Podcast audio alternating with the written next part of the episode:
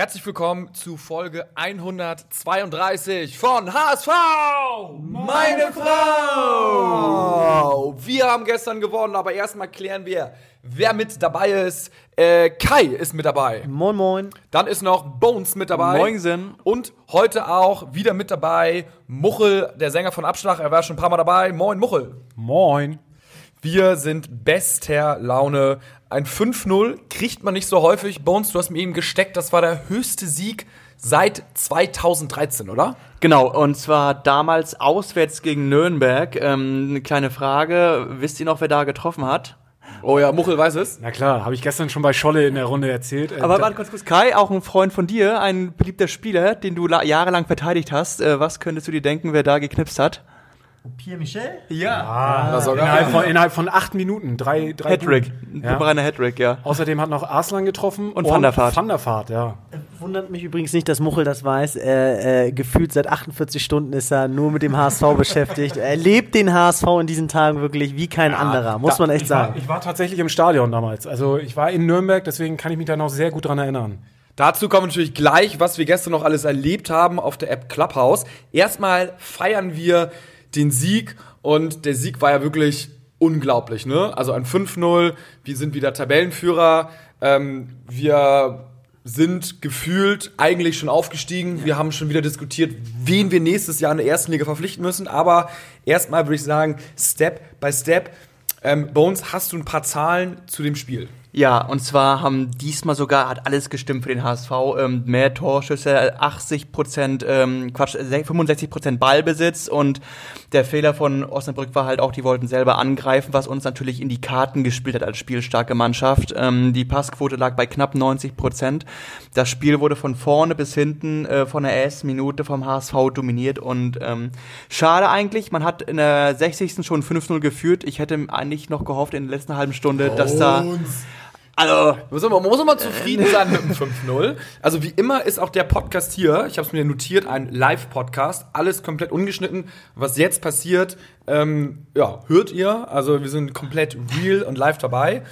Und ähm, wir nehmen hier bei mir zu Hause auf, haben ein Handtuch auf den Tisch gelegt, so ein bisschen amateurhaft, damit der Hall nicht so groß ist. Das bilden wir uns zumindest ein, dass das hilft. Ich hoffe, der Hall ist nicht so sehr groß, weil das hier ein bisschen Wohnzimmer mal halt, aber ich, ich glaube, ihr seid schon Schlimmeres gewöhnt, als wir irgendwie beim Laptop aufgenommen haben.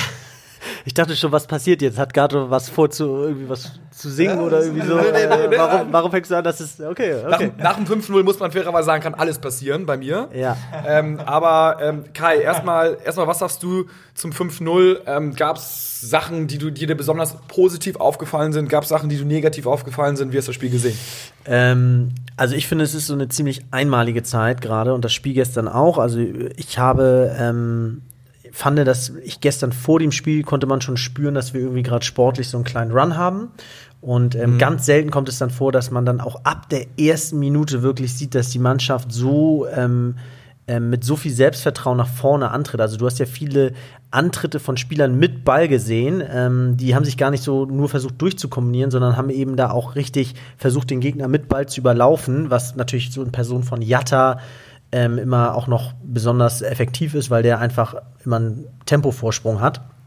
Und äh, dementsprechend haben wir dann auch direkt viele Ecken gehabt und ähm, ja, dieser Lauf, den man vorm Spiel gespürt hat, der wurde dann sogar fortgesetzt und ähm, es zog sich auch selten so ein Sieg gesehen und ich hatte auch vorm Spiel gesagt, das Spiel ist nicht nur wegen dem Lauf wichtig, sondern auch, weil so gerade so ein bisschen Unruhe wieder aufkam neben dem Spielfeld und ähm, deswegen was ganz Besonderes. Und dann, ich weiß, du willst da später noch drauf eingehen, gab es auch noch mit Clubhouse diese Geschichte. Also ganz besondere Zeiten irgendwie. Ah, ja, das, das, das, wie gesagt, das machen wir gleich. Ähm, wir haben eine Nachricht von Sven Kampf.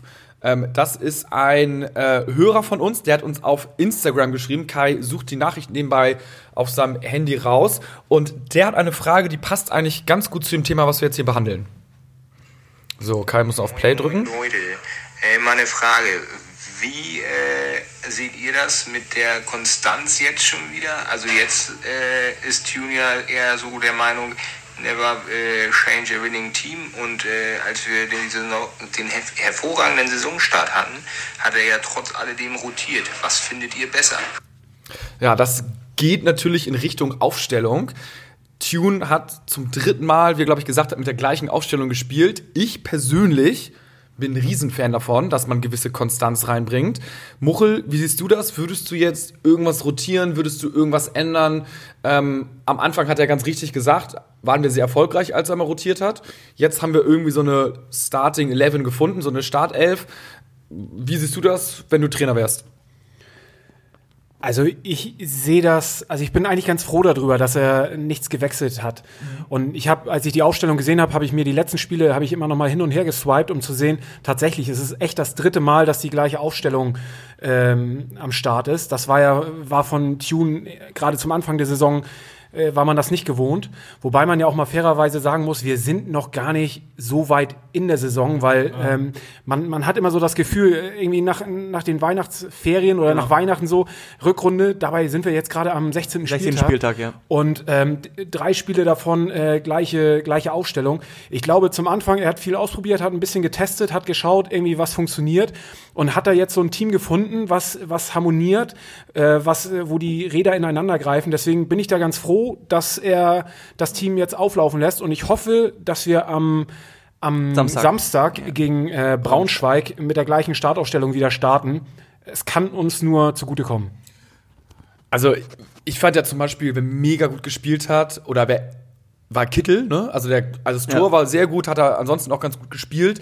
Dann ähm, natürlich überragend Bakariata mit seinen zwei Toren und ähm, ihr müsst mal darauf achten, was ganz witzig ist eigentlich alle sagen unisono im Verein oder irgendwie Supporter oder was weiß ich so, Mensch, für den Jungen freut es mich ja so, ne? Also einerseits gibt's die Bild-Zeitungs-Schlagzeile, äh, aber andererseits scheint er auch wirklich ein richtig, richtig cooler Typ zu sein. So ein ganz solider, bodenständiger Junge, wo jeder, wo jedem das Herz aufgeht, wenn er trifft. Also das finde ich mega cool und auch beachtenswert. Heute Bild-Zeitung. Ich meine, Jatta, zwei Tore, quasi Man of the Match über wen berichtet die Bild-Zeitung nicht? Natürlich über Bakary Jatta. Also ich meine, das Armblatt hat es natürlich als Aufmacher genommen. Riesenspiel, Jatta und äh, Bild-Zeitung ist ja so ein bisschen kontra, was das bisschen, ne? Ist ja so gefühlt auf Hetzjagd äh, bei Jatta und die sagen gar nichts. Aber das ist halt nur so eine, so eine kleine Randnotiz. Ich glaube, das Thema müsste sich aufmachen, aber fand ich auf jeden Fall beachtlich. Und ein Hörer ähm, hat auch äh, bei äh, Instagram uns gesagt oder beziehungsweise so gefragt, ich suche das mal einmal ganz kurz raus, ähm, hier, ja, ähm, Kinzombie, Comeback zu alter Stärke. Die Spielzeit scheint ihm sehr gut zu tun. Kai, was, wie, wie schätzt du Kinzombies Leistung gestern ein? Ähm, ja, er steht natürlich auch so ein bisschen im Schatten von äh, Jatta, aber ähm, man muss bei Kinzombie beachten, dass er sich halt rein arbeitet. Ne? Das ist jetzt keiner, der wie Jatta, ist ja ein ganz anderer Spielertyp, der macht nicht zwei frisch und schießt ein Tor oder so, sondern der, der erackert sich alles und grätscht da alles weg und rammt seinen Körper überall rein und ähm, das ist natürlich dann immer auch bemerkenswert auf eine ganz andere Art und Weise und sehr sympathisch auch. Ne? Mhm. Übrigens zu Jatta noch mal ganz kurz. Ähm, ich finde, bei ihm ist so eine krasse Demut und Schüchternheit zu sehen. Er könnte jetzt auch offensiv mit dem Problem umgehen oder irgendwie eine äh, Kampagne gegen Farbige oder gegen Ausländer ähm, aufspringen. Und mhm. das tut er nicht. Er, er, hält sich im Hintergrund, er versucht sich auf den Fußball zu konzentrieren. Das ist schon wirklich sehr, sehr sympathisch, wie er damit mhm. umgeht. Also ich finde, da gewinnen gerade bei, oder gewinnt bei mir der HSV wirklich in diesen Zeiten, wie sie mit dieser ganzen Situation umgehen. Sowohl die Fanszene als der Verein, als Jatta äh, dass sie da echt geschlossen hinter ihm stehen, da kein Fass aufmachen, das Ganze unkommentiert lassen und äh, ja, der Junge einfach Fußball spielt und einfach mit, mit dem, was er, also mit den Spielen, die er gerade zeigt, einfach zurückzahlt und sagt so, ey, es interessiert mich alles nicht, ey, hier wird Fußball gespielt und ja. Genau, und ich finde, wenn wir 5-0 gewinnen, dann ist auch äh, gerne mal ein bisschen mehr Lob angebracht. Definitiv. Und äh, wenn wir 3-0 verlieren, haben wir ja auch gerne mal ein bisschen mehr, Null, mehr Kritik als angebracht. Aber ich muss nochmal auch Tune dann ins Boot reinholen. Ich finde, wir haben es schon drüber gesprochen, ähm, entweder er hat daraus gelernt und gesagt, ey, wenn ich zu viel rotiere, das wurde ihm auch vorgeworfen, da war er dann auch mal genervt. Äh, und da gibt es genau zwei Begründungen für. Entweder es war nicht seine Schuld von Anfang an und er musste rotieren, verletzungsbedingt, oder er konnte jetzt gar nicht anders, als die gleiche Mannschaft aufzustellen, weil Jasula und andere und Onana immer noch verletzt sind. Also er hat vielleicht gar nicht die Alternativen, um zu rotieren. Und wenn er da gelernt hat, dann siehe Titz in der Vergangenheit, der ein Sturkopf war, der sich nicht reinreden lassen hat, dann hat er da für mich auch gewonnen. Und wenn er jetzt seine Starting 11 gefunden hat und sagt, ich halte jetzt einfach mal an der fest, ähm, auch gut. Also da kommt Tune für mich jetzt wirklich auch, ähm, erkenne ich zum ersten Mal so auch seine Faktoren, die sich auf den Sieg auswirken. Ähm, zum Thema Rotation, da denke ich, aufgrund Corona war die alte Saison ja jetzt relativ spät zu Ende. Und er hatte relativ wenig Vorbereitungszeit äh, denn für die neue Saison gehabt, dass er dann erstmal schauen musste, okay, wen habe ich jetzt hier? Ähm, natürlich waren die Transfers auch mit Bolt abgestimmt, aber dass er erstmal ein Gefühl für die Spieler bekommt, was können sie, ähm, wie kann ich sie in mein System einbauen, dass er jetzt nach einem halben Jahr jetzt sein System gefunden hat, denke ich, äh, und was ja auch im Moment sehr gut funktioniert. Vor allen Dingen mit einer ruhigen Art. Ne? Er hat nicht irgendwie viel verbrannte Erde hinterlassen, sondern hat mit einer ruhigen Art diese, diese Truppe so gefunden. Ich fand gerade noch mal ganz spannend, was du sagtest, dass, äh, dass sich da die Elf gefunden hat und dass er vielleicht auch gar nicht die Möglichkeit hat zu rotieren. Ähm, wenn ich mir gestern die Auswechslung anschaue, äh, finde ich, dass auch keiner von den Einwechselspielern sich jetzt so in den Vordergrund ge gespielt hat oder so viel angeboten hat, dass man überhaupt in den äh, überhaupt ähm, Optionen erwägen muss, Ja. ähm, auf irgendeiner Position zu wechseln. Genau. Also ich fand, dass eine Hand gestern auch teilweise wieder relativ unglücklich bei manchen äh, Szenen Ja. wirkte. Dass Bobby Wood, ja, ich hatte gestern äh, ja vorausgesagt, dass er als Joker trifft. Hat leider nicht geklappt. Hätte ich ihm gegönnt. Aber auch ein Winsheimer, der zurzeit irgendwie nicht daran anknüpfen kann, wie er zum Anfang der Saison gespielt hat, was ich sehr schade finde. Aber deswegen gibt es für mich auch gerade gar keinen Grund, irgendjemand in die Mannschaft reinzurotieren. Ja, also ich, ich finde, er hat ein bisschen ja auch so einen Lernprozess äh, durchlaufen, Tune.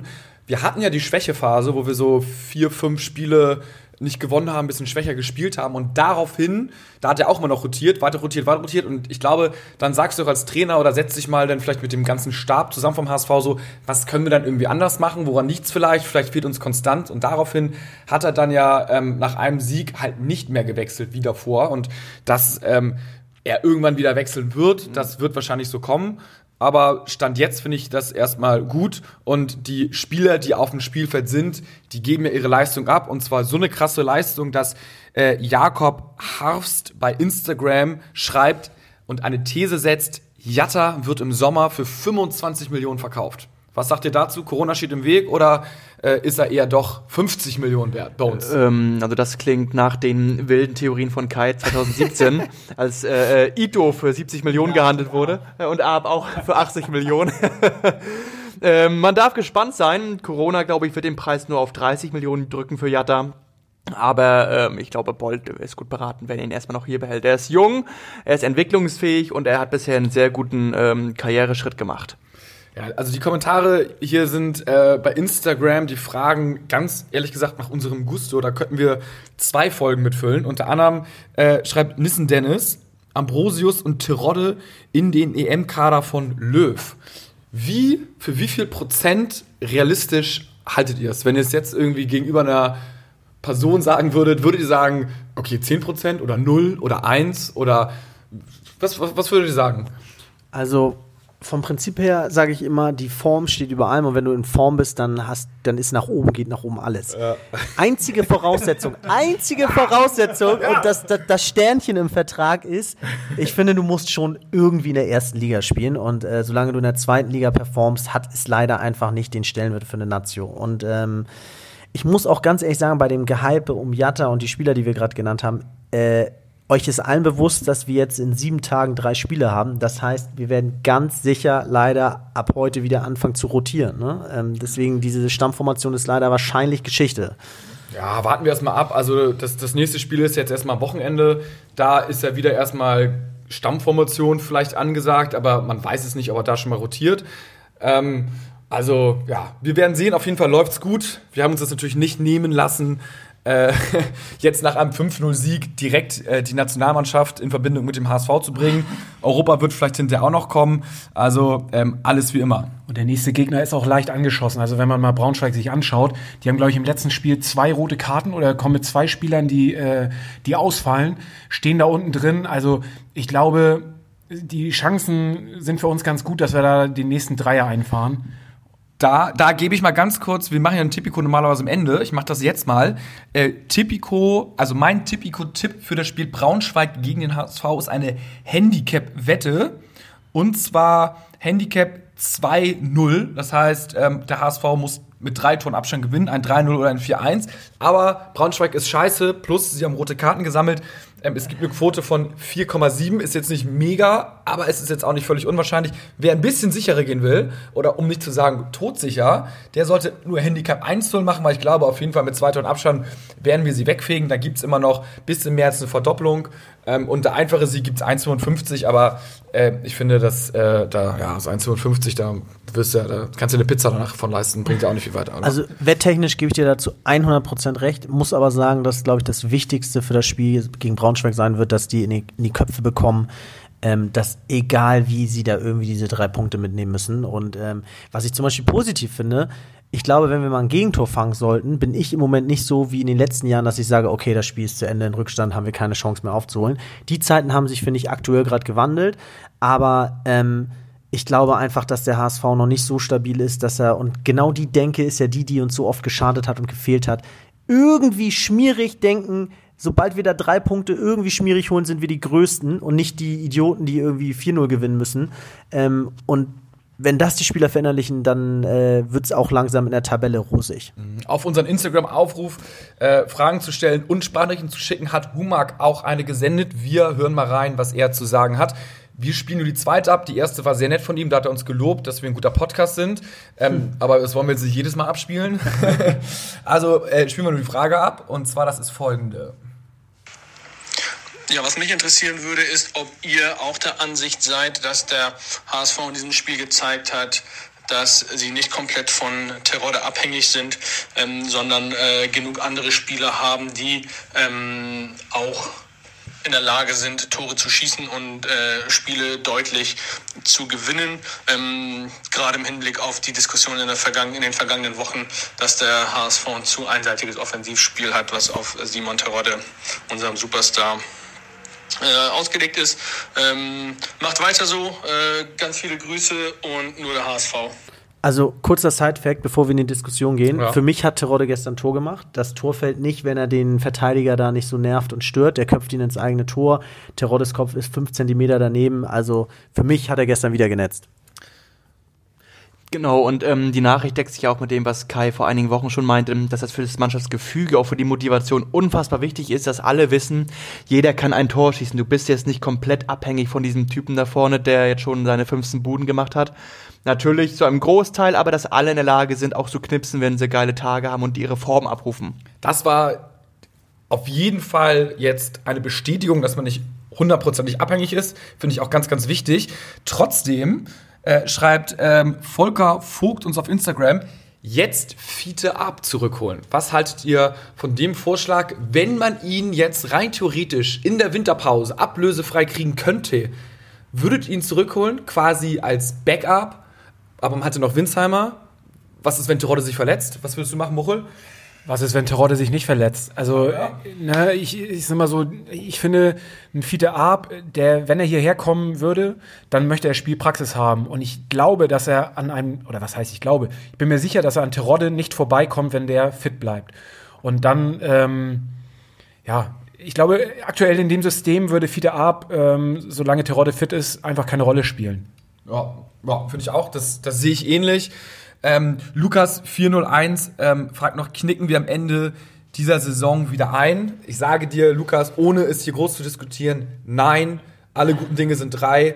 Ähm, wir haben hier eben im Vorgespräch schon gesagt, wir sind endlich auch mal dran mit einem Lauf. Und da habe ich eigentlich nur gesagt, so, wir brauchen eigentlich keinen Lauf, wir müssen nur aufpassen, dass wir am Ende der Saison einfach nicht einknicken, quasi nur normal weiterspielen. Und ich denke mal, ähm, jetzt mit den Säulenspielern, da haben wir sie wieder mit Leistner, Ulreich, Terodde, Jasula, die auch die Erfahrung mitbringen, äh, werden wir nicht einknicken.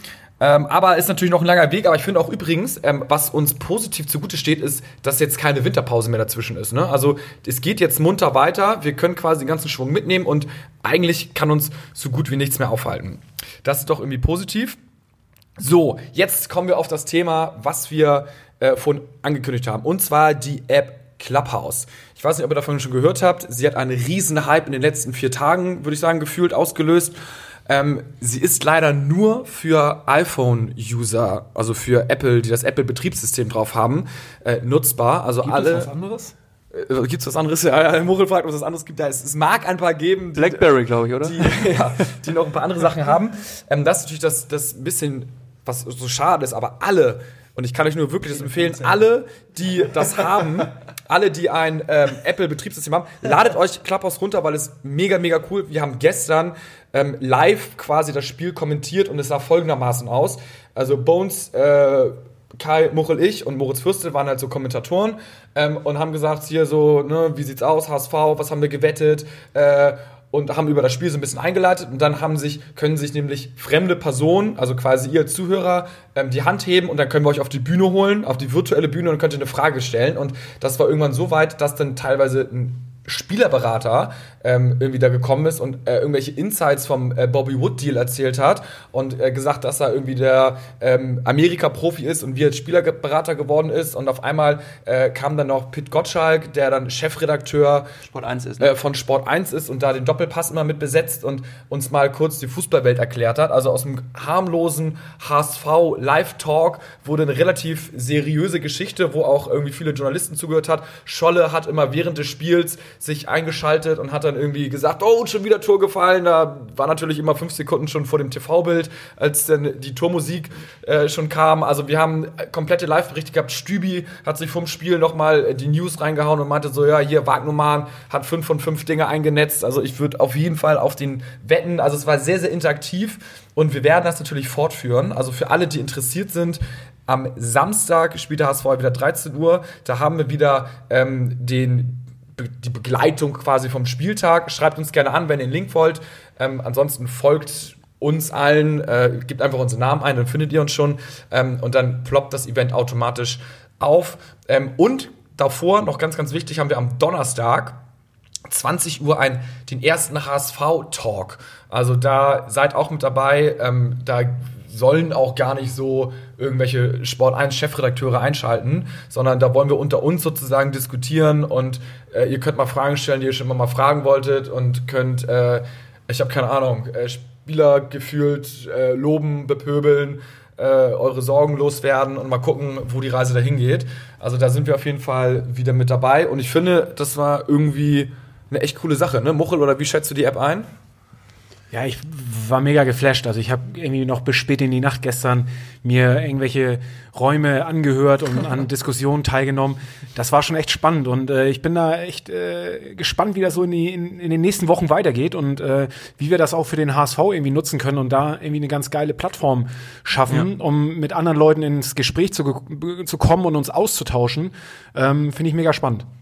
Apropos andere Plattformen, da war ja gestern auch bei diesem, beim Live-Spiel auch ähm, aus der Social-Media-Abteilung auch ein HSV-Mitarbeiter, der uns gelobt hat, weil er dank Scholle und uns immer sein äh, Twitter-Account äh, oder den HSV-Twitter-Account so frisch wie nie halten konnte, weil er immer äh, vor dem Bild, wie du es gesagt hast, äh, den Torerfolg hatte. Also der HSV war selber in unserer Runde und hat da fleißig mitgehört. Das ist doch schon mal eine gute Grundlage, wie man zusammenarbeiten das ist kann. jetzt, Das ist auch ein bisschen zu viel eingelobt jetzt, ne? aber, aber gut, ja gut, ja gut. Äh, Was, was ich noch interessant finde, auch für alle HSV-Fans, ähm, Pit Gottschalk eben ein Reporter hin oder her, aber eben einer, der vielleicht nicht äh, in Hamburg ansässig ist und ähm, der eben meinte, und das habe ich mir dann schon noch mal sehr zu Herzen genommen und drüber nachgedacht, der meinte, dass man dem HSV eben nicht zutraut, die aktuelle Form, die jetzt gerade besteht, so halten zu können, weil man in den letzten Jahren eben auch immer früh weit vorne war und das dann eben nicht halten konnte und ähm, dass man da sehr kritisch gegenüber dem HSV da steht. Und ich finde, in dieser Manier müsste man eigentlich mal so Sa Matthias Sammer-mäßig vor die Mannschaft gehen und eben sagen, gehobenen Zeigefinger, ey Jungs, fühlt euch nicht zu sicher, genießt diesen Flow, seid mit, geht weiter demütig an die Aufgaben ran, spielt weiter vorsichtig. Wir sind schon so oft gefallen. Davon, von Negativerlebnissen sollte man natürlich nie vor der Mannschaft reden, aber ich fand das schon beeindruckend, weil wir natürlich die HSV-Brille haben und alle Hamburger auch, aber außerhalb Hamburgs wird das noch ganz anders betrachtet, ne? Also ich glaube oder ich hoffe einfach, dass das auch aktuell beim HSV gemacht wird. Also dass, dass sich ein Tune hinstellt und, und so eine Weitsicht hat, dass er das auch sieht und das der Mannschaft auch vermittelt, weil das ist unheimlich wichtig. Da sind wir ziemlich häufig eingebrochen und äh, das, äh, also ich fand gestern auch die, die, die Insights, die der Peter gebracht hat, fand ich mega spannend. Ähm, wie auch äh, in der Reporterwelt äh, bei anderen Kollegen der HSV gesehen wird. Das bekommt man manchmal gar nicht so mit oder verdrängt es auch, weil man immer so die, die rosa-rote Brille aufhat, wie du sagst. Genau. Und ähm, ja, deswegen äh, umso spannender dieses Format und äh, freue ich mich, was da noch so in den nächsten Wochen, Monaten irgendwie an, an Themen auf uns zukommt. Total. Wir sehen den HSV ja immer schon in der Champions League in fünf Jahren. Ich muss sagen, ich habe auch mal leichten Hals, wenn jemand kommt und sagt, nee, das ist nicht so. Der HSV wird eigentlich so und so gesehen. Da werde ich mal ein bisschen geerdet, was natürlich realistisch gesehen gut ist. Aber in meiner Traumwelt äh, bin ich schon auf dem Rathausmarkt und feier auf dem Balkon nicht nur den Aufstieg, sondern auch andere Pokale.